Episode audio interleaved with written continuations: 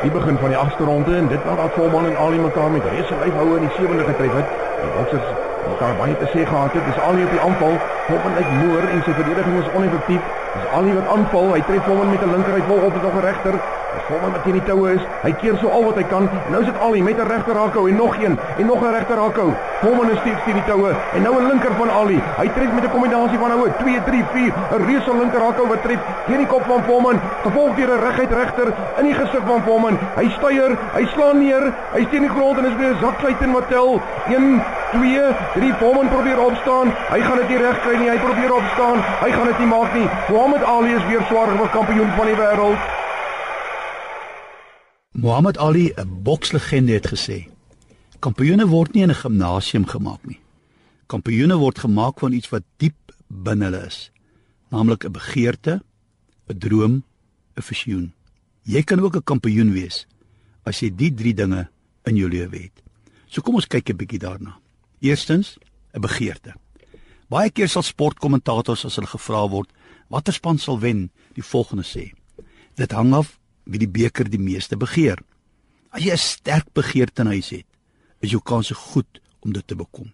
So, kyk na jou begeertes. Hoe graag wil jy iets hê?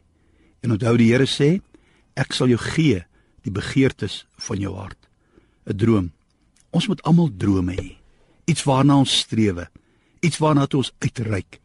Ry Krok het gedroom van vinnige, goedkoop hamburgers. En ten spyte van al die waarskuwings oor die swak ekonomie, te veel hamburgerplekke in Amerika, begin hy McDonald's en die res is geskiedenis. Toe hy klaar gestudeer het, wou geen koerant vir Walt Disney 'n sportprenttekenaar in diens neem nie. Hy was volgens hulle net nie goed genoeg nie. Maar hy het 'n droom van 'n pretpark. Eendag terwyl hy in sy motorhuis sit, hardloop 'n muis verby en hy teken 'n klein muis en hy noem hom Mickey Mouse. En die res is geskiedenis. So my vriend, droom. Droom groot en moet nooit ophou droom nie. Visioen. Het ook ons behoort almal ook 'n visioen te hê. 'n Prentjie van waar ons op pad heen is. As jy 'n duidelike visioen het, word jou begeerte sterker en dit hou jou droom lewendig. Muhammad Ali het homself gesien as die wêreld se beste bokser en hy het deurgedruk tot hy dit bereik het. So waar sien jy jouself oor 'n week, oor 'n maand, oor 'n jaar?